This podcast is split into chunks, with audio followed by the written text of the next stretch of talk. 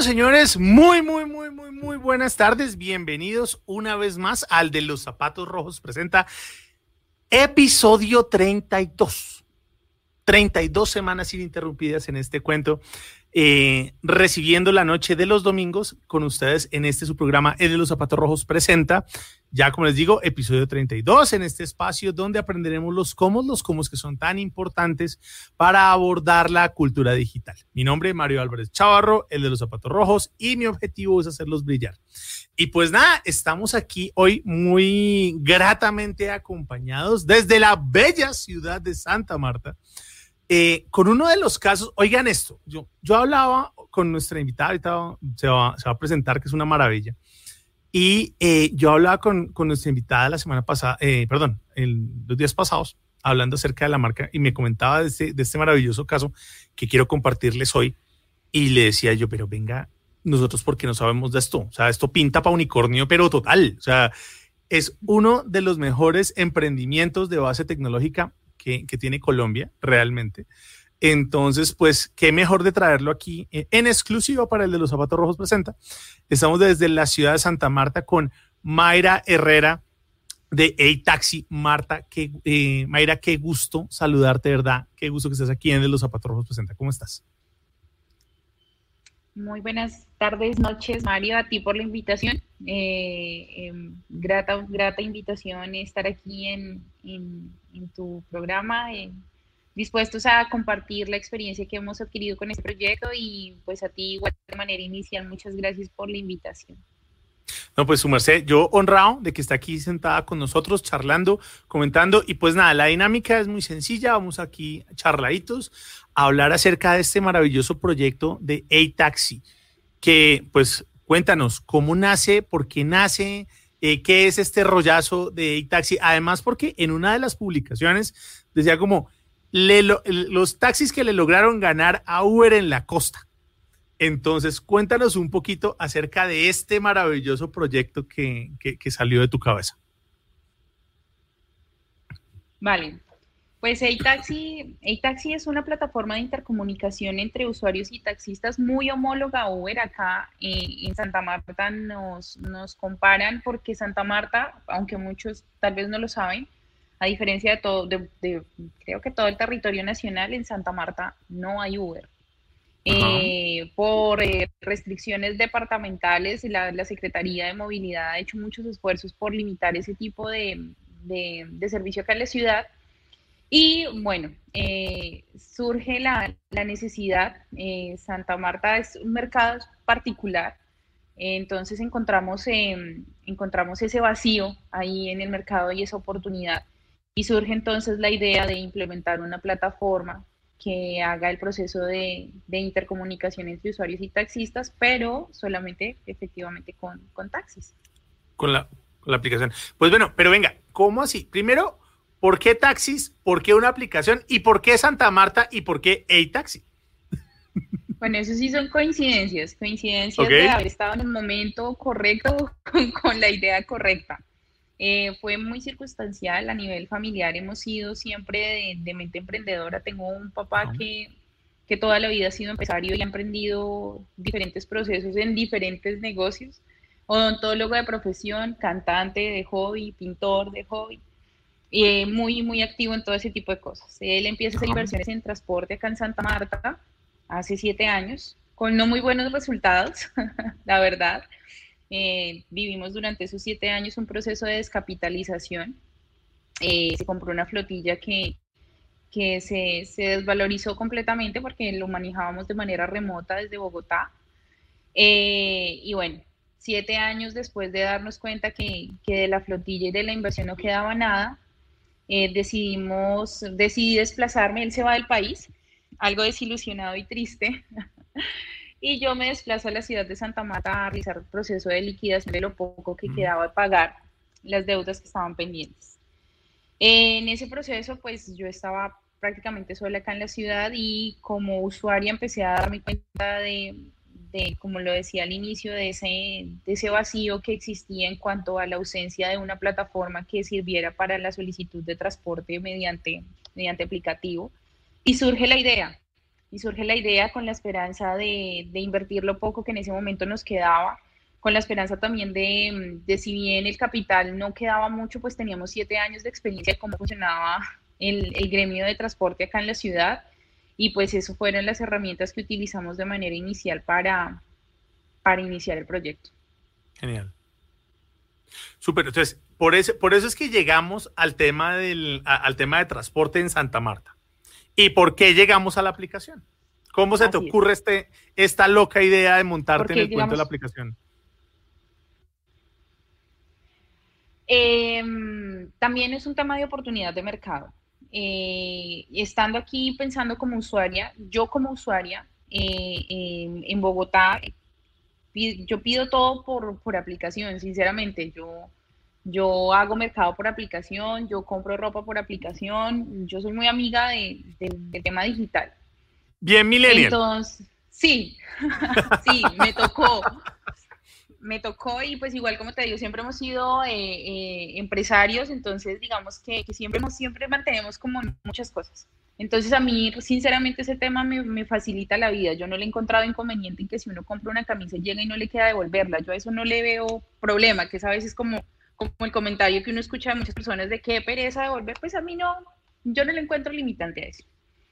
Y entonces en ese proceso eh, empecé a hacer uso de las aplicaciones que habían acá en la ciudad y ninguna llenó mis expectativas como usuario.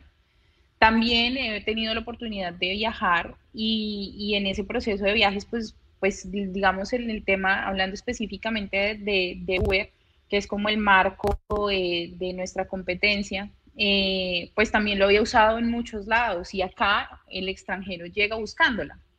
Es así de sencillo, llega, llega y te encuentras que en el aeropuerto vas a hacer la búsqueda y no está. Entonces ahí, ahí, ahí la, la oportunidad y el vacío del mercado que estaba completamente evidente para, para poder aprovecharlo. Claro. ¿Y cuándo haces tú ese clic entre, oye, tengo taxis, tengo una flotilla, tengo la oportunidad, he viajado, estoy viendo el tema, tengo la oportunidad de hacer esto? ¿Cuándo hace match? ¿Cuál es ese momento epifánico que dices como, oiga, yo debería hacer esto?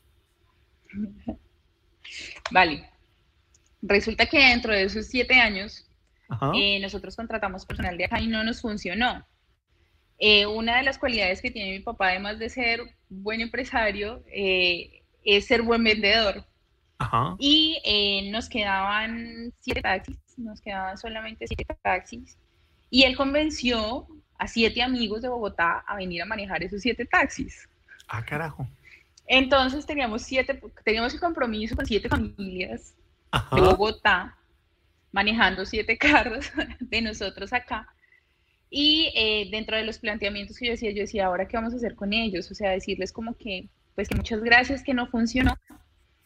Eh, y dentro de ese proceso yo decía, bueno, ¿qué podemos hacer con siete carros y siete personas de mucha confianza? Porque pues imagínate la relación que tenemos con ellos de, de, hacer desplazar su vida desde Bogotá para hacerla acá, a manejar un taxi. Eh, bueno, ellos todos tienen unas historias de vida porque la mayoría son, son profesionales, pero, pero bueno, digamos que, que eso es otro, para otro podcast. Ajá, ok, súper. y, em, y entonces, em, antes de, de hacer el taxi, eh, se me ocurrió a mí la idea de montar una empresa de aseo. Ok. Y entonces yo dije, no, pues tengo el personal y tengo el capital, pues eh, traigamos unas maquinarias, acá hay hoteles, hagamos una cosa así. Yo no puedo decirles a ellos muchas gracias y volverlos para Bogotá. Y hice todo el plan de negocio del tema de la empresa de aseo y eh, salieron, yo creo que salieron unos primeros clientes y yo misma fui a los apartamentos a hacer el aseo encontrándome acá pues, con el proceso, un fenómeno con el proceso migratorio de los venezolanos, yo pensaba entrar con unas tarifas de aseo, con maquinaria y con un despliegue full, di tú de unos 80 mil pesos jornada. Pues acá hay, em, eh, sin que suene discriminatorio, venezolanas que hacen sus procesos de, aseo por 10 mil o 15 mil pesos el día. Y yo dije, no, por aquí por, ahí no fue, claro. Contra eso. Por ahí no fue. Y entonces eh, dentro de la angustia de verdad de, qué hago yo con estas personas, yo dije, bueno, yo tengo, yo tengo ocho personas, tengo ocho carros, repartamos tarjetas y miremos a ver si podemos por lo menos rescatar eh, los carros de ellos, los carros que ellos están manejando. Y por aquí tengo coincidencialmente las tarjeticas, ya han evolucionado. ah, mira tú. Son las primeras. Las primeras tarjeticas. Y con, un equipo, con mi equipo de trabajo que me conseguí dos personas también de Bogotá, porque todo el personal administrativo es de Bogotá. Hice venir y nos parábamos frente al Teatro Cajamac con estas tarjeticas, aún sin idea de aplicación solamente con la intención de conseguir servicios para esos taxis que o sea antes antes antes de que antes de que hubiese aplicación teníamos descarga la app y no no no no no no no solo el numerito nada solo el numerito. ah, ok perfecto. yo ya, y, dele solo el numerito. Por eso te digo que han evolucionado han evolucionado ¿no? ah claro claro okay. era solo, el, solo el numerito. mismo carrito okay. el numerito creo que llegó a tener. el, el del carrito claro. Bueno Ah, ya, aparecerá, ya aparecerá. El carrito. Con la intención de, de sacarle, de sacarle pues, trabajo a estas personas que habían confiado en nosotros, sumado un montón de deudas que, pues, que todavía tenemos, pero en ese momento claro, ahí teníamos menos esperanza de pagarlas. Y eh, funcionó. Nos paramos en la puerta de un teatro acá en Santa Marta, fue nuestra ventana, eh, yo me, un día alguien me dijo, esa es la directora, yo me fui, le dije, mira, mucho gusto, Mayra, de Taxi Santa Marta, el nombre sí ya estaba. Dije, nosotros queremos ofrecerle nuestro servicio, tenemos una flotilla, esa historia es buena. Tengo una flotilla de 100 carros, le dije yo, eran 7. Y nosotros vemos que la gente acá en el teatro no viene tranquila. Viene el carro, no hay donde parquear, pues sería chévere promover el uso de taxi, que la gente venga lista, pues tranquila a sus funciones. Y la señora le, sonó. Dijo, sí, listo, Mayra. El viernes tengo una función de teatro lleno, son 800 personas. Eh, tú me dices que cuántos carros tienes y yo, 100. Listo, para que tú tengas tu flotilla disponible y eh, para que entreguen su, su, publicidad y me recojas a la gente. Nosotros por redes sociales vamos a decirle a la gente que no traiga carro, que tome su taxi al salir del teatro. Yo tenía siete carros. Entré en ese momento en desespero. y yo dije, no, aquí, aquí, aquí, ¿qué hacemos? Pues ríete, Mario, que llegó el viernes.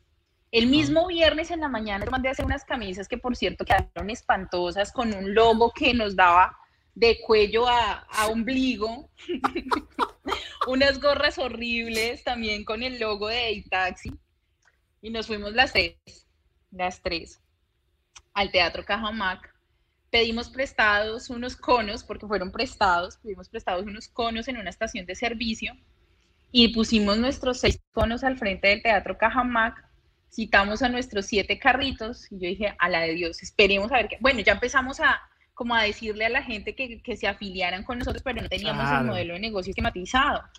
No sabíamos cómo funcionaba, no, no teníamos claro nada.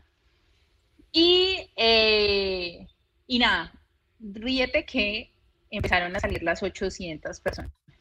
No te creo. Cuando salen las 8, ah, bueno, no, el viernes por la mañana a mí se me ocurrió la idea de, de, hablar con una empresa de taxis acá en Santa Marta y yo al hombre le conté la historia. Le dije, no, mira, es que yo tengo un contrato y a mí me gustaría que nosotros, pues, apoyarnos en ustedes.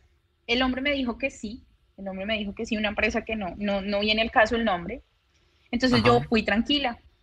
Cuando yo vi que efectivamente empieza a salir el río de personas y ya mis siete taxis se fueron, yo llamo. Mira, hablas con Mayra Herrera, yo hice una alianza esta mañana con, con el gerente, eh, estamos necesitando personas, eh, taxis acá en, en el teatro. Pues cinco minutos y los taxis nunca llegaron. No llegaron. Yo dije, la fácil, llamé a la empresa, a otra empresa de taxis acá en Santa Marta. Yo llamé, mira, hablas con la directora del teatro. es que en este momento están saliendo 800 personas del teatro y no hay taxis.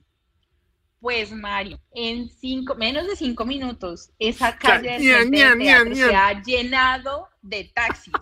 O sea, eran de verdad como los 100 taxis que yo había prometido. O sea, unos 50 taxis esperando gente y 800 personas saliendo del teatro.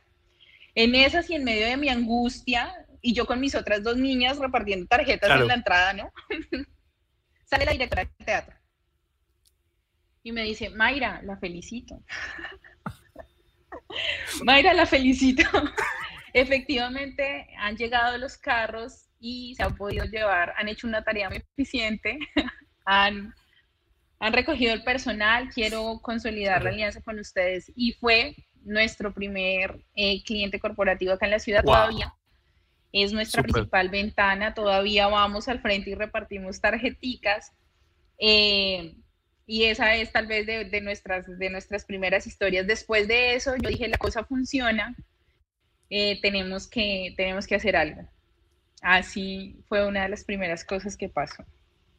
Claro, ¿y ese algo qué fue?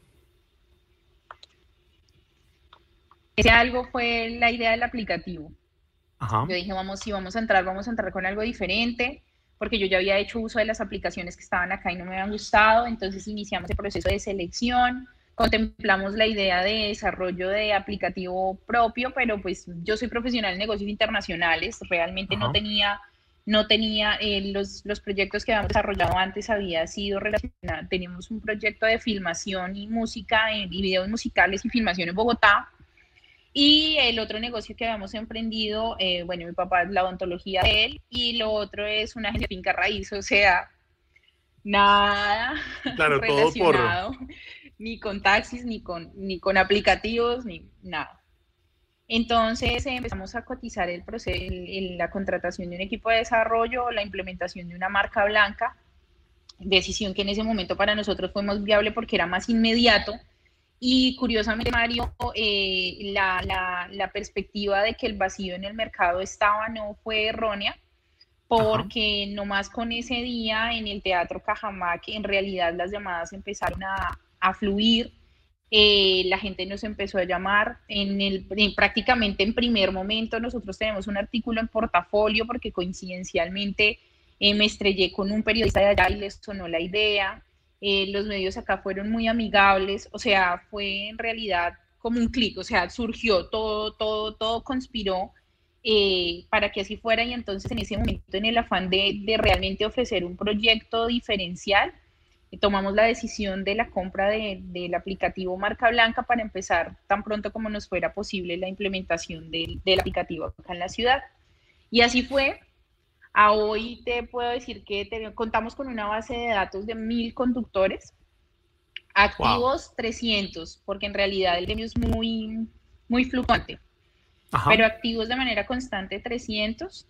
Y eh, realmente, bueno, por otro proceso. Que, tres veces más de la flotilla, ¿no? Va a tocar que me invites como. sí. Su merced, aquí, bienvenida para cuando quiera esta casa, esa casa es suya. Pero venga, Mayra, una pregunta. Entonces, eso es. Una, pregunta frente a eso. Y es, o sea, ¿qué pasa entre de cuando decís, cuando tú, o sea, cuál es el momento en que tú dices como, oiga, es por aplicación? O sea, nos vamos con la aplicación. Y hasta que decides el tema de, la aplicación que tomaste, o sea, ¿cómo buscaste, qué miraste? Claro, nos dices ahorita que no tenías como, como la expertise para hacerlo. ¿Cuál, ¿Cómo es ese camino que eh, desde que tienes la idea y dices como, ok, necesito una aplicación, hasta que sale esa aplicación? ¿Qué pasó en ese proceso? Nada, es un proceso de investigación que debe ser detallado. Empiezo yo eh, todo el proceso de estudio de la competencia y del mercado eh, hago un análisis de mercado completo, eh, miro cómo, cómo, ha sido la penetración de las otras empresas, cuántos competidores, con cuántos competidores cuento, cuántos usan aplicación, em, a qué mercado ellos le han apuntado. Y entonces, igual como también dentro de la mente siempre tenía em, el punto diferencial, pues el común denominador de las empresas de acá fue el mercado local. Entonces dije, no, entonces yo voy a hacer lo, voy a hacer lo contrario, voy para el mercado de visitantes el común denominador de aquí había sido el tema de las llamadas, entonces yo dije, no, yo voy buscando siempre lo, que, lo, que, lo que he mencionado, ese, ese vacío en el mercado, ¿no? Teniendo, como, teniendo siempre en cuenta y la brújula para mí fue, fue mi, mi, expectativa como usuaria, siempre pensando en la oportunidad de, de, lo que yo consideraba como usuaria que estaba haciendo falta. En realidad esa, eso fue una de las, de las, de las bases y buscando el diferencial. Te digo, si yo veía que, que, la mayoría de empresas le apuntaban al mercado local, entonces mi modelo de negocio fue enfocado al, al mercado de visitantes. Eh, veía que la empresa local, la empresa tradicional, la empresa de acá, y le apuntaba al, al, uso de canales tradicionales, entonces Yo me fui por, por el menos tradicional acá, que justamente es el aplicativo. Y, esos fueron los parámetros que a mí me, ayudaron para, el marco de, del desarrollo del proyecto. Claro. Y mira que hay algo, hay algo que ustedes tienen que es bien bonito, que es el tema de la innovación en cuanto en servicio, en procesos, en todo. Y pues que lo, refrendas con lo que, con lo que nos decías ahorita. Y es que uno siempre mira cuando ve en la televisión, cuando eh, ve los, las empresas de taxis que salen diciendo, tenemos lo último en tecnología, tenemos los últimos servicios, tenemos las últimas cosas, y uno realmente no ve eso en la calle, ¿sí? Como que o pueden ser muy poquitos carros que realmente lo tengan, pero pues uno no lo ve en el día a día. Y pues ahorita más ahora como que se ha bajado un poquito el tema del uso em, de los carros, que pues ya miraremos, ahorita me contarás cómo ha sido el tema de pandemia y cómo lo han surfeado. Em, entonces, frente a eso sí me gustaría que, nos contaras cómo ha sido esa milla extra de innovación que ustedes dan, porque es que además que ustedes son unos, eh, unos muy buenos usuarios de redes sociales, todo lo documentan, tienen influenciadores, tienen redes sociales, hacen muy buen contenido, están preparando un podcast además. Eh, entonces, eh, o sea, hay, cosas muy chéveres. Y, lo bacano en, en la prestación del servicio es que tienen el tema de los datáfonos, tienen todo ese servicio de, para, para, para pago cómodo de la gente. O sea, son muchas innovaciones. Entonces, cuéntame ustedes cómo llegan a, ese, a, esa, a dar esa milla extra. Ok. Eh, también, la base es el estudio del mercado. Em, nosotros empezamos, pienso que el diferencial de Itaxi ha sido el tema del servicio, el tema del servicio nos hemos preocupado dentro de ese marco que te digo de intentar hacer todo diferente. Eso ha sido la, en realidad esa ha sido la base de, todas las decisiones para nosotros. Entonces, dentro de ese proceso también eh, y al implementar la aplicación, eh, pues definimos que la empresa de taxis tiene dos usuarios, dos clientes. Mi cliente principal es el taxista y pienso que en eso han errado muchas de las empresas de taxis, porque no ven al taxista como su cliente principal entonces nosotros también entramos eh, reconociendo eh, al taxista como, como dando, como humanizándolo, llamémoslo así, como humanizándolo. Eh, y entonces entramos con una política también de, mm, ah bueno, y entonces dijimos, bueno, el, el primer usuario, el, conductor, el taxista, y el usuario final, que es el que toma el servicio, ¿verdad? Eh, uno como usuario final lo que busca o la razón por la cual eh, Uber está tan posicionado por, es el tema del servicio. Uno toma Uber porque el servicio de taxi no le gusta, en términos generales. Claro. Entonces, ¿por qué no eh, buscamos que el servicio sea bueno para que no exista la otra alternativa? me di cuenta que dentro de este proceso los taxistas o las empresas de taxis o el gremio como tal eh, se dedicó a competir peleando y no volviéndose competente, ¿cierto? Entonces, em, dentro de la ciudad em, empezamos a implementar herramientas que le permitan al conductor prestar un mejor servicio. A la final, un conductor feliz o en su labor, pues eso se va a ver traducido en, en un buen servicio al usuario final. Entonces emprendimos campañas de capacitación en idiomas, emprendimos campañas de capacitación en servicio al cliente, emprendimos campañas de capacitación en turismo, buscando eh, que se vea reflejado en un buen servicio. Ahorita mismo también hicimos capacitación en finanzas personales, por después de la pandemia pues hay muchas cosas, eh, y en eso estamos. No es fácil, no es un proceso para nada fácil, es un proceso difícil porque el gremio, dentro del común denominador, nadie eh, dentro del proyecto de vida tiene ese taxista. Entonces encuentra uno es un montón de historias de vida que encuentran en el oficio una salida de alguna situación o algo momentáneo mientras algo pasa.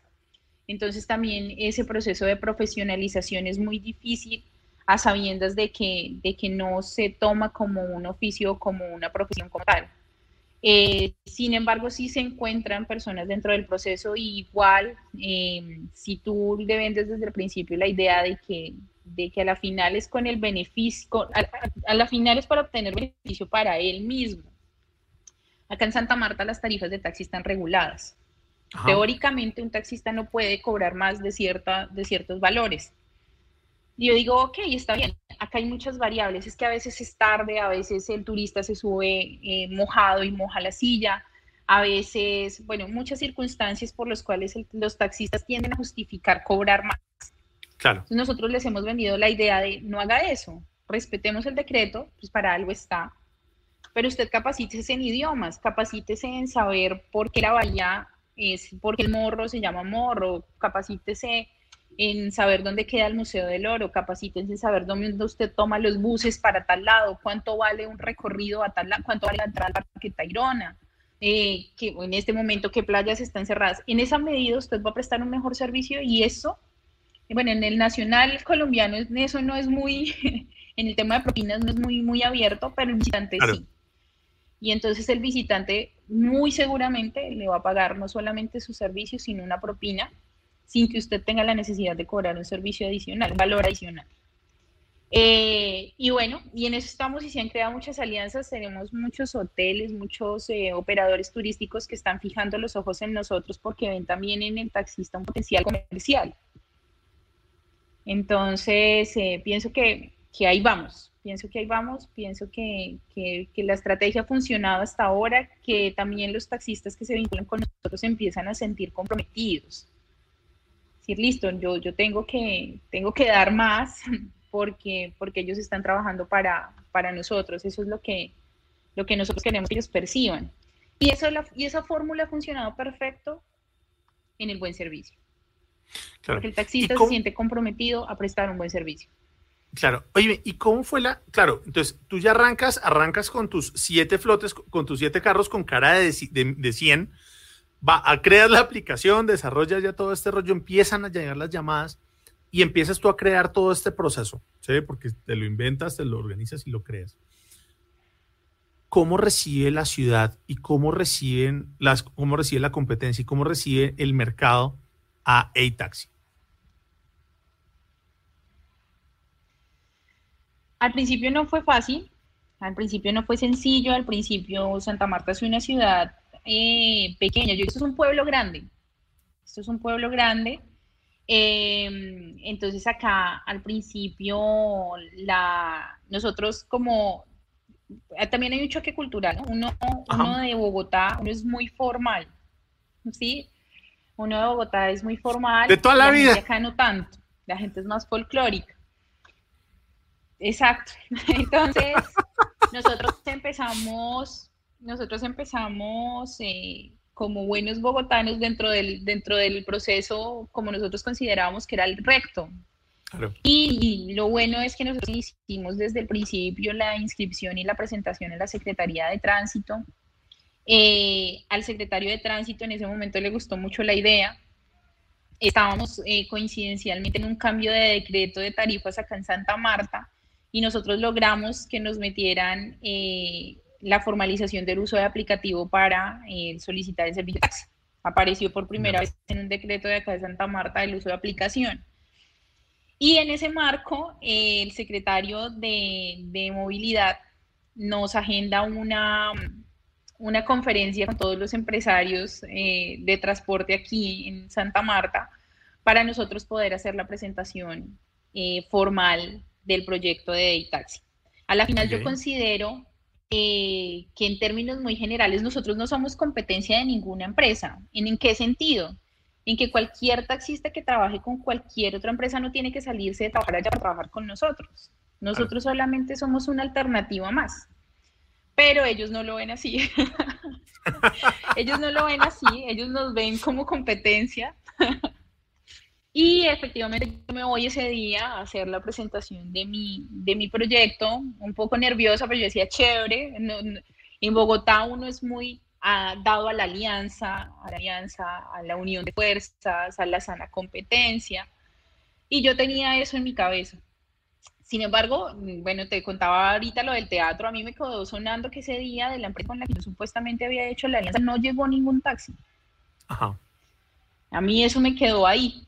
Sin embargo, yo no tenía todavía muy claro cómo funcionaban las cosas acá y me voy yo a hacer mi presentación ante todos los empresarios de transporte de mi proyecto. Eh, en resumidas cuentas, no me quisieron escuchar, no me dejaron hablar, eh, apagaron las pantallas de la presentación y, em, le dijeron al secretario de movilidad que él tenía intereses en el ingreso de la plataforma porque como era posible que la secretaría se prestara para la exposición de un proyecto privado. Hasta ahí llegó mi intento de hacer cualquier tipo de alianza con cualquier empresa en Santa Marta. Ok. Eh, pero bueno, digo, igual, ahí, ahí vamos. Claro. Ahí vamos, ahí vamos. Es, es, un proceso normal porque, porque las empresas que están son empresas que han sido, digamos que de toda la vida. Claro. Eh, pero pues nuestro, nuestro, nuestra idea es igual jalonar lo, lo, chévere y lo bonito y sin, ningún, sin ninguna intención de que suene prepotente o egocéntrico el comentario. Eh, pienso que... No, chicané, chicané porque su, su, proyecto es una maravilla. Eso sí, eso sí no, no, no, no, no, no se limite porque su proyecto es una maravilla. O sea, aquí se vale chicanear y echarse todo el cepillo que quiera, por supuesto. Sí, entonces pienso que hemos jaloneado a, jaloneado, jalonado a las otras empresas a, a, intentar hacer las cosas un poquito mejor y eso es bueno porque eso nos hace nosotros también tener el pie en el acelerador todo el tiempo eh, para, para, poner ese, ese estándar. Eh, lo hemos visto en lo hemos visto en la prestación de servicio porque acá literal tú llamabas a tomar un servicio y, y, ni siquiera te saludaban. Eh, pues nosotros, eso, eso fue algo que surgió, o sea, eso no fue algo tan estigmatizado, pero pues el bogotano es formal, de, naturaleza, uno contesta, no, muy buenas tardes, ¿cómo está? ¿Con quién tengo el gusto de hablar? Acá no. Entonces, el hecho, yo traje mis operadoras de Bogotá, yo actualmente tengo cuatro operadoras, todas son de Bogotá. Entonces, de entrada, cuando tú llamas y te contesta alguien de otra ciudad, muchas ocasiones dicen, ¿taxi? ¿En Santa Marta? ¿Me contestan en Santa Marta? Sí, claro, ¿en qué te puedo colaborar? Entonces eso de entrada para el usuario da un, da un choque. Pero eso es algo que las otras empresas han ido implementando, porque es algo que yo siento que se ha ido mejorando porque yo suelo hacer el seguimiento correspondiente. Uno, eso. Otro, ninguna empresa de taxis tenía presencia en redes sociales. Ahora, todas. Entonces, son, son cosas, son detalles pequeñitos que considero que son interesantes. Ya han habido otras cosas paralelas menos interesantes, como por ejemplo, ah, bueno, otra cosa que pienso que fue interesante, el, despacho de servicios de taxi por WhatsApp. Nadie lo hacía, ahora todas lo hacen. Eso es chévere, eso es, eso es bueno. Eh, la operadora bilingüe, tampoco ninguna lo tenía, ahora lo tienen, algunas, no eso sí no lo han implementado todas. Y eh, nuestro teléfono de servicio, eh, bueno, para no hablar específicamente de nombres, en nuestra línea de WhatsApp, otra empresa muy fuerte acá implementó el número cambiándole un número a nuestra línea de servicio de WhatsApp. Pero entonces, ese tipo de cosas, yo digo, es chévere porque nos miran, nos, nos copian, entonces eso quiere decir que, que pues que lo estamos haciendo bien si los perros ladran, estamos avanzando, Sancho. Sí, sí, sí, Entonces eso, eso, ha sido, eso ha sido bonito. Genial. Mira que me, en varias oportunidades has, has, repetido algo que me gusta mucho y es tu visión como usuaria. ¿sí? que eso es algo que uno no, ve mucho en las empresas, ¿no? Porque siempre uno desde la compañía se mira el ombligo desde lo que uno debe hacer, desde lo que uno cree, desde la empresa y demás. Pero tú has recalcado mucho la visión de, oye, hay que ser, hay que ser usuario, hay que ser usuario, hay que ser usuario, es que yo vi en tal lado, es que yo vi en el viaje, es que yo uso. Y si a, la, si a mí me parece, a la gente le debe parecer. Entonces, eso me ha gustado mucho, me, me ha gustado mucho y yo creo que eso también te lleva a mirar el tema de redes sociales. ¿Cómo llegan ustedes a redes sociales y, qué empiezan a poner allí? Porque uno se pone a mirar como, venga, una empresa de taxis en redes sociales.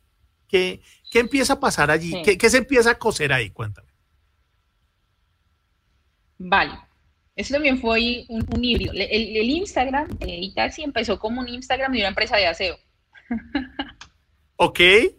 Eso fue el Instagram inicialmente de la empresa de aseo. Bueno, eh, la empresa de aseo, yo no sé por qué el proceso de crecimiento de, lo que se publicó inicialmente de, aseo llamó tanto la atención. Espérame que es que creo que no está cargando el celular y se me apaga en cualquier momento. Dame un minutico. Espérame, lo conecto mejor acá. Su merced, no me preocupe. Em, mientras tanto, mientras, mientras tú te conectas ahí, vamos en. Ah, no hay ningún problema. Eh, mientras tanto, les comento, estamos, estrenando, este, estamos estrenando plataforma, estamos probando el YouTube Live. Entonces, si usted está viendo esto en este momento, no olvide suscribirse, darle clic a la campanita, ¿sí? Y empezar a dejar sus comentarios aquí abajo. Igual, si está en diferido, misma historia. Ojo, si está, si está escuchando esto en el podcast, porque claramente después eh, ya nos estará escuchando a partir de Spotify o desde sus plataformas de, de, preferencia, no olviden calificar con cinco estrellas este podcast y hacer el comentario y decir que es uno de los mejores podcasts que han escuchado en cuanto a temas digitales.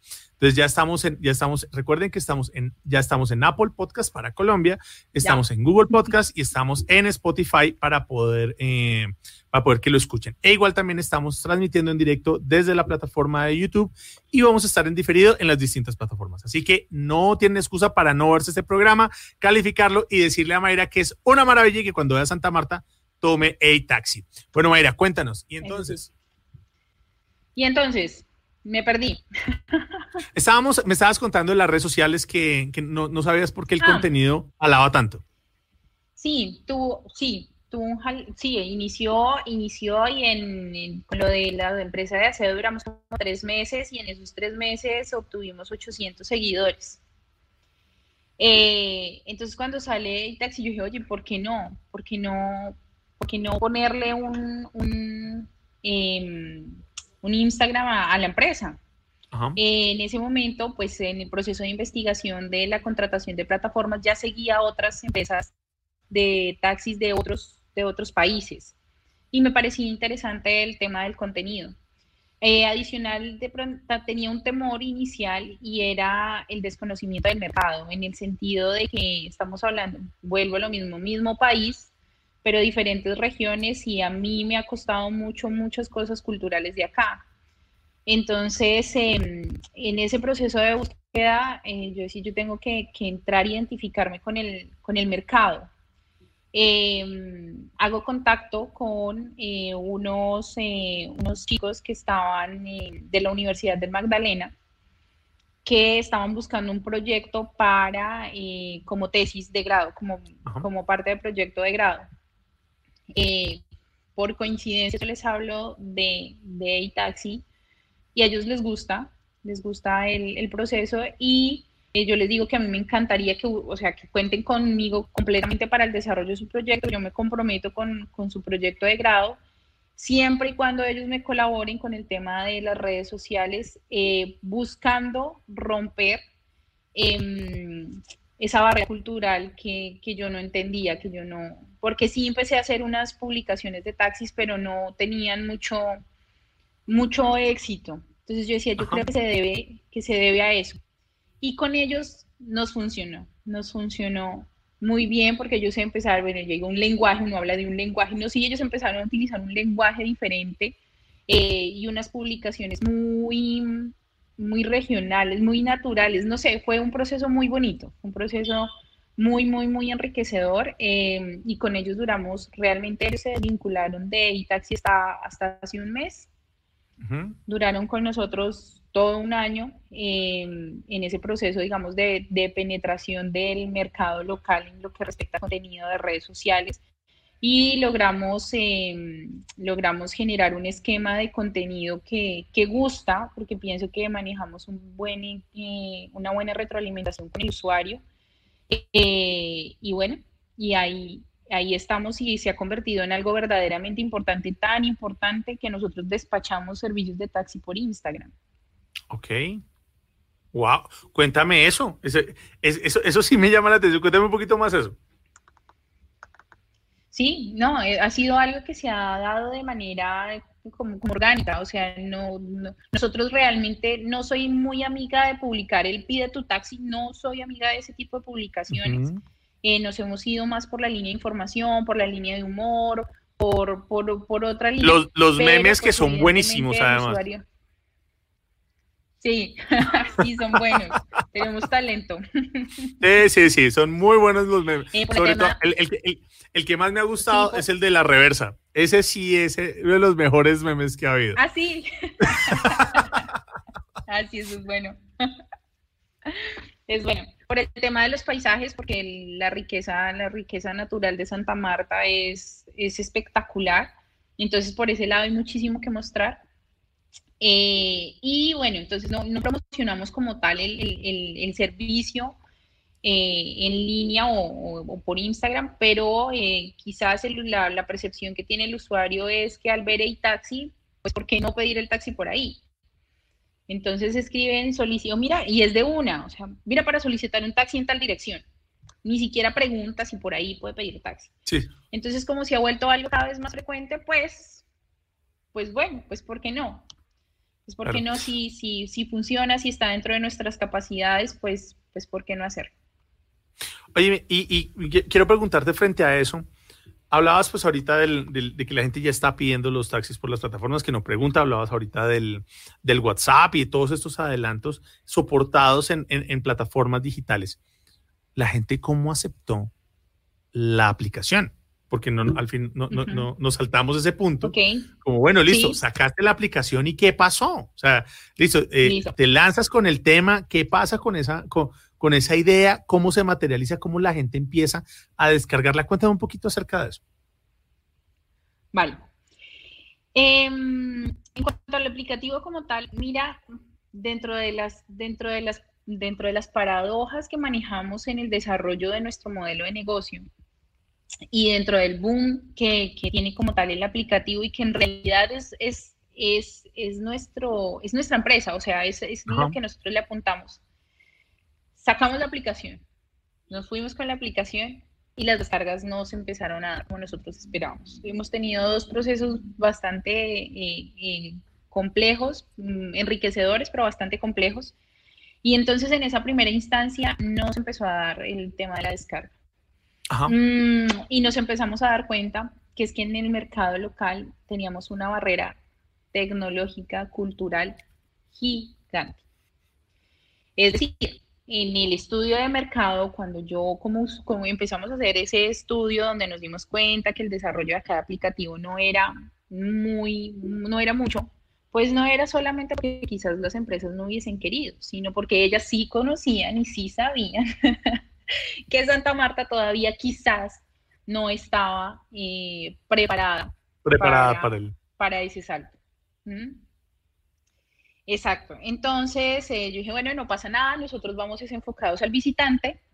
Eh, sí tenemos, a hoy pienso que las estadísticas no han sido malas, nosotros manejamos un, a hoy tenemos más de 12 mil descargas eh, de aplicación. Em, pienso que es bueno en el sentido de que tampoco nosotros le hemos hecho mucho boom al tema de la descarga de aplicativo, porque también el proceso de desarrollo ha sido complejo ha sido un proceso lento. Eh, hemos encontrado una serie de, de barreras adicionales en, en, lo que respecta a la tecnología con las que no contábamos. Eh, Santa Marta es una de las, es la, es, una, es la ciudad de Colombia que más inestabilidad de red tiene. Entonces, aquí llueve y te quedas sin internet. Ah, caray. Acá eh, se va la luz de manera frecuente y te quedas sin internet. O sea, la red la red en la mayoría, en todos los operadores es muy inestable. O sea que todas las condiciones para testear una aplicación fue su merced, o sea, de todas las, todo el proceso para testear una aplicación lo tiene su merced, o sea, se cae la luz, probemos, se, cae, se va la señal, probemos, es inestable, probemos. Sí, sí, sí, sí, todo pero esas cosas no estaban previstas. O sea, tú puedes hacer todo un, planteamiento de modelo de negocio, pero, pero en la práctica se va a encontrar uno con 50 mil cosas que, uno no pensó, que uno no, no predijo, no. O sea, y esa es una de ellas. Entonces, realmente no hemos parado de trabajar en eso. O sea, tenemos un equipo de desarrollo trabajando constantemente en la optimización del aplicativo porque es una aplicación muy robusta Obviamente no, tiene, no tenemos todavía el músculo para, la contratación de un servidor tipo Uber, todavía, todavía no. Entonces es una aplicación robusta que está trabajando en una red inestable, en una ciudad que no tiene la cultura de uso de aplicativo. Entonces, eh, esas, esas han sido unas barreras adicionales que hemos encontrado dentro del proyecto, pero que igual como te digo, ha sido muy enriquecedor porque el equipo de desarrollo no ha parado de trabajar. Eh, a hoy tenemos toda la experiencia que nos ha permitido este año recopilar, no solamente por eso, sino que arrancamos, nosotros arrancamos en octubre del año pasado con toda la inversión enfocada al, al, al, turista. Entonces dijimos, listo, tenemos la barrera local, pero a la final el mercado local lo tiene arropado las otras empresas apuntémosle al visitante. Eh, nuestro modelo de negocio se basa en comisiones. Entonces, pues dijimos, también el visitante es el que quiere ir al Parque Tayrona, el que quiere ir a Río Hacha, el que quiere, el que quiere hacer recorridos largos y esos son los que a la final a nosotros nos sirven. Para que vamos las carreras mínimas de acá, apuntémosle a eso. Y se viene la pandemia. ¿Y qué pasó en pandemia? Cuéntame un poquito qué pasó. Porque, claro, porque ese, ese, ese yo creo que ese va a ser nuestros cuentos de, ahora en adelante, ¿no? Pre-pandemia, post-pandemia, ¿qué pasó? Nada, es un frenazo completamente al proyecto. Sin embargo, desde el primer día, desde el primer día que el gobierno dijo no sale nadie, eh, vamos a cuarentena, yo dije, yo acá a nivel de empresa le dije, todos seguimos trabajando. Con las, con las precauciones correspondientes, con todo el cuidado correspondiente, pero hey taxi no para de trabajar. ¿Por qué? Porque la gente va a necesitar taxi. Claro. La gente va a necesitar taxi, la gente va a tener una emergencia médica, la gente va a necesitar desplazarse, hay gente que va a seguir trabajando. Entonces, seguimos trabajando. Y eso sirve mucho porque muchas empresas pararon. Eh, eso sirvió mucho porque muchas empresas pararon. A hoy tenemos tres grandes alianzas corporativas con unidades renales porque las demás empresas pararon de trabajar y el taxi no paró de trabajar. Entonces logramos tres contratos para transporte de pacientes que se desplazan de lunes a sábado de sus unidades a su proceso de diálisis. Entonces ahí encontramos esa ventana abierta para prestar ese servicio. Eso fue, eso fue muy bueno, eso fue de las cosas muy positivas eh, de la pandemia porque son alianzas para nosotros muy importantes. Em, y eh, Adicional a eso, también la persona que llamaba a las ocho empresas y no conseguía un taxi, encontraba taxi. Entonces dijimos, bueno, es un mercado local que no, pues visitantes no tenemos, turistas no tenemos, pues, pues trabajemos con el mercado local. Y entonces nos rediseñamos y fijamos nuestra vista al mercado que inicialmente habíamos dicho no nos interesa. Claro. Eh, y empezamos a crear un relacionamiento bien interesante con, con, el usuario, porque como te digo, Santa Marta es un pueblo grande, entonces tú aquí tienes la oportunidad de que el mismo taxista, si tú tomas taxi siete días a la semana, que el mismo taxista te recoja tres veces, entonces da para crear una relación muy cercana con el cliente. Eh, y entonces en vista de, de, de, que fueron procesos duros eh, y la gente estaba necesitando domicilios, entonces dije, vamos con domicilios, ¿qué necesita la gente?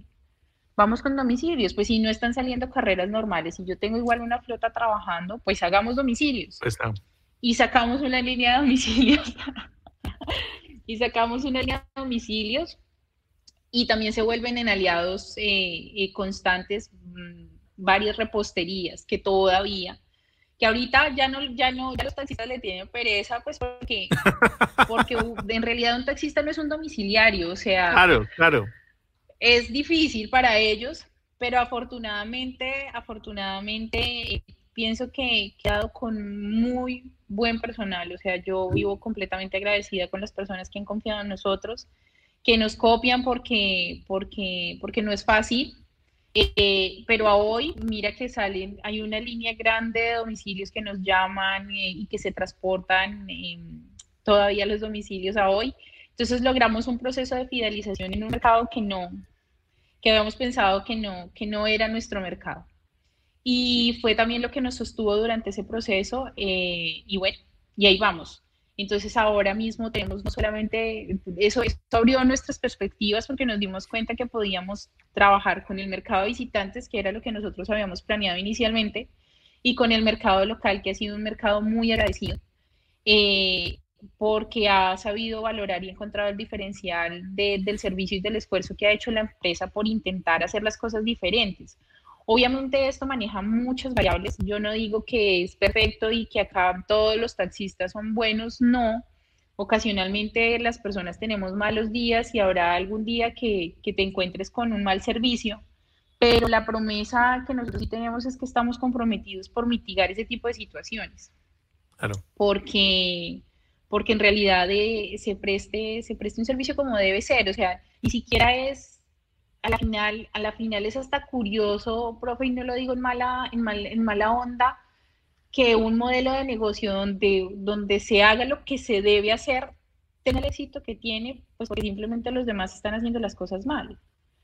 Sí, o sea, no, en realidad obviamente sí hemos intentado darle valor y queremos hacer muchas cosas porque, porque estamos, no nos quedamos quietos. Eh, ahorita estamos, nos certificamos, eh, nos certificamos en un código de conducta para la protección de niños y niñas, jóvenes y adolescentes en la ciudad. Eh, nosotros limpiamos playas, nosotros pintamos el parque de los novios. Nosotros no nos quedamos quietos porque yo considero que tenemos, tenemos, tenemos que retribuirle mucho a la ciudad porque nos ha dado todo lo que hoy en día es, ese taxi pero eso ha sido recíproco. Entonces eh, eh, el usuario también lo percibe de esa manera y, en eso estamos. Oye, pues genial, genial. Y una pregunta, Mayra, frente a esto, ¿por qué A-Taxi? ¿De dónde viene la historia de la marca? ¿Por qué A-Taxi? la historia de la marca. Vale, no, la historia de la marca surge mm, de, ser uno muy receptivo en la búsqueda de ese proceso de nombre, ¿no? Estaba, estaba en búsqueda y lo escuché un día en la calle y dije, oye, aquí es usual que, que el usuario tome... No. Profe, y sí, usted y yo perdimos, porque no se nos escucha igual el E-Taxi como se le escucha en Samario. De verdad, yo digo, la marca está en Samaria. sí, no, o sea... Aquí no suena bonito. Yo cuando he tenido la oportunidad de hablar de la, de, la empresa en frente a un auditorio eh, aquí, yo suelo llamar a alguien de, la región, me dicen, ¿por qué hay taxi? Lo pongo a decir. Dígalo, dígalo cómo es. Sí, porque queda uno como rolo diciendo, ¡hey! Sí, hey, taxi. hey, taxi. hey, hey, taxi. Hey, tú, taxi. Llévame. Sí. Y adicional a, eso, adicional a ser como tan autóctona la expresión puede ser, eh, considero que tiene un potencial de expansión también bien interesante. Suena bien taxi Barranquilla, suena bien taxi Cali, suena bien taxi Chile, taxi China, taxi a donde nos vayamos, que al final la perspectiva de crecimiento que tenemos es justamente esa. Oye, y a eso, y a eso quiero hacerle esta pregunta porque me gusta, me gusta esa línea y me gusta su, su visión y es su merced, uno, ¿cómo desarrolla ese olfato para los negocios? Porque en esta hora que hemos estado hablando me ha pintado que, oiga, me di cuenta, revisé, miré, organicé, implementé. ¿Cómo se crea o cómo, cómo uno o cómo le, le cómo le, aconsejarías tú a las personas de, oiga, hay que despertar ese olfato de negocios? ¿Cómo lo hiciste y cómo hay que hacerlo?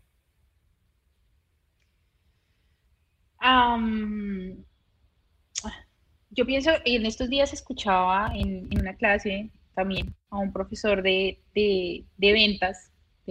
Mm, él también pues tiene un perfil evidentemente exitoso y ha, y ha, liderado equipos de ventas en muchas empresas grandes y me identifiqué con mucho que con algo mucho me identifiqué mucho con algo que él dijo y él decía que em, que en realidad y pienso que, que, que, que, en mí se refleja es es no temerle al miedo no temerle al fracaso eh, yo suelo ser muy, muy filosófica y pegarme mucho de muchas frases que pienso que me motivan.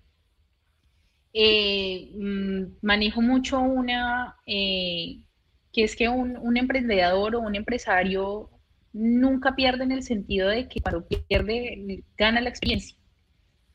Un emprendedor y un empresario nunca pierde, siempre la experiencia va a quedar, la historia va a quedar y, no temerle al miedo. Eh, he fracasado muchas veces, como te dije, no es, este no es el primer proyecto, tenemos otros proyectos andando, pero no todos han sido exitosos. Hemos, hemos cerrado empresas, hemos, hemos perdido negocios, hemos perdido dinero. El proceso de nacimiento de Taxi fue un proceso de descapitalización casi total. Em, pero es justamente eso, es justamente no, no, no perder la, la no perder la, la, esperanza, no, no es esperanza, es no temerle al miedo. Es no temerle al miedo, es no temerle al miedo y, y, intentar siempre hacer la ejecución de las ideas que uno cree que son buenas. Y Mario lo utiliza mucho, es creerse uno el cuento. Es. creer uno, es creer uno en sus ideas, es creer uno en, en, sus convicciones y no tenerle miedo al fracaso. A la final, a la final la vida es bien cortica, entonces eh, eh, tengo la, mis amistades me dicen, Mayra, pero tú viviendo en Santa Marta, después de haber vivido en Bogotá, no extrañas Bogotá, claro, se extraña Bogotá. Y espero algún día volver, pero, pero si no, pues igual espero llevar el proyecto a otras ciudades, espero, espero, mm, espero crecer, no solamente a nivel empresarial, sino a nivel personal, porque, porque el éxito va mucho más allá de los números. El éxito es poder sentirse uno satisfecho con las cosas que uno, que uno hace por, por uno, por lo que le apasiona, por lo que uno cree. Es, es mucho eso. Eh, eh, también es, es, el manejo de, de, la personalidad. Yo siempre he pensado a nivel de, de, de, personal, de contratación de personal. Me gustan mucho las personas de atajar y no empujar. Entonces siempre, siempre, esa ha sido como, como mi personalidad. No he sido de, no he sido de pedir permiso, pero he sido de pedir perdón. Claro. Siempre. Entonces, es de hacerlo, es siempre hacerlo. siempre he pensado también que es mejor eh, siempre uno arriesgarse y ver qué pasa y no sentarse y quedarse pensando qué hubiese pasado. Si lo hiciste no funcionó, no funcionó, ya lo sabes. Pero, pero si se queda uno y si hubiese hecho tal cosa y si hubiese, mm, no funciona, la vida no funciona así. Y hay otra premisa, profe, y es la teoría del vacío. Yo creo mucho en la teoría del vacío y es que uno tiene que crearse la necesidad. Uno tiene que crearse la necesidad en todos los aspectos de la vida para que el universo mismo llene esos espacios que uno va creando. Lo hablo en la parte financiera, por ejemplo, que es, es, de las cosas que uno más claras puede hablar. Em, o de la, de la ropa, es más fácil de entender. Uno guarda y guarda y guarda y guarda y guarda ropa el día que usted sale toda esa ropa va a llegar otra ropa. Téngalo por seguro. Porque es que el universo, ya en su universo creó ese vacío. Y van a llegar otras cosas a, a llenarlo. A llenarlo, claro. Y en la parte financiera la gente le teme mucho a las obligaciones, pero nada, desde que uno trabaje por sus convicciones, digo, el universo va fluyendo.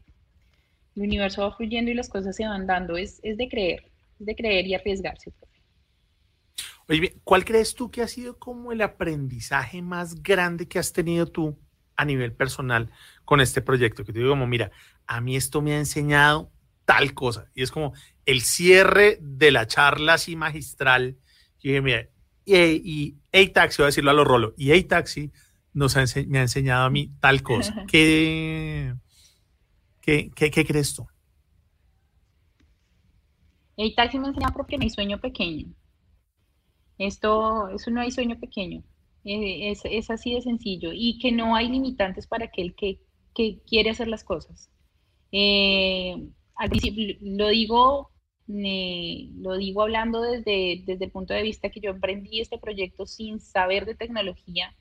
A mí me llama muchísimo la atención todavía hoy, después de un año, sentarme con el equipo de desarrollo y ver que ellos hablan de APIs, APK, código, yo no sé qué, y yo no tengo ni idea y estoy a cabeza de ese proyecto.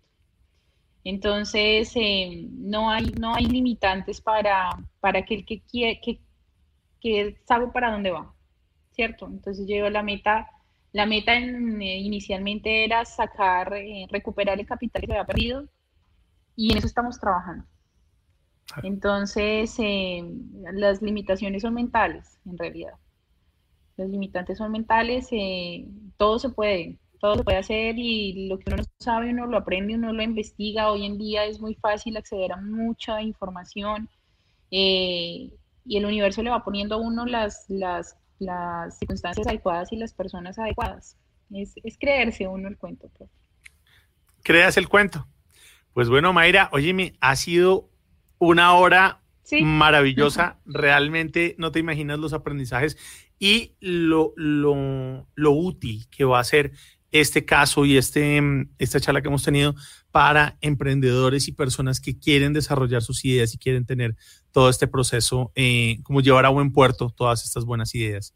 Pues Mayra, muchísimas gracias de verdad por acompañarnos, gracias por estar en este espacio, gracias por compartirnos ese pedacito de Santa Marta eh, en este, en este el de los zapatos rojos presenta. ¿Dónde, dónde encuentran a, a ti, Mario, muchas gracias. Arroba Eitaxi Santa Marta. Por todo arroba en Google, en, todo lado. Facebook, arroba Eitaxi. Eitaxi Santa y no importa, Marta. Arroba y no importa si lo dice como Claro, y no importa si lo dice como Rolo. No importa. Busque, hey taxi, hey taxi. No importa. Hey taxi Perfecto.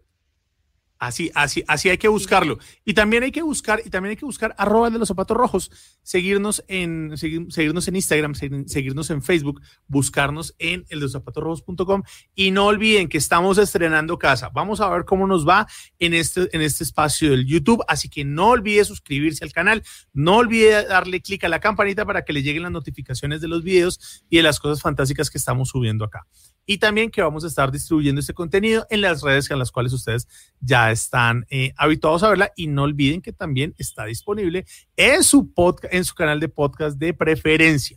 Entonces, ahí también pueden escucharnos, pueden seguirnos y pueden seguir esta gran historia y las grandes historias de marca y de temas digitales, los comos, los comos que son tan importantes para entender la cultura digital.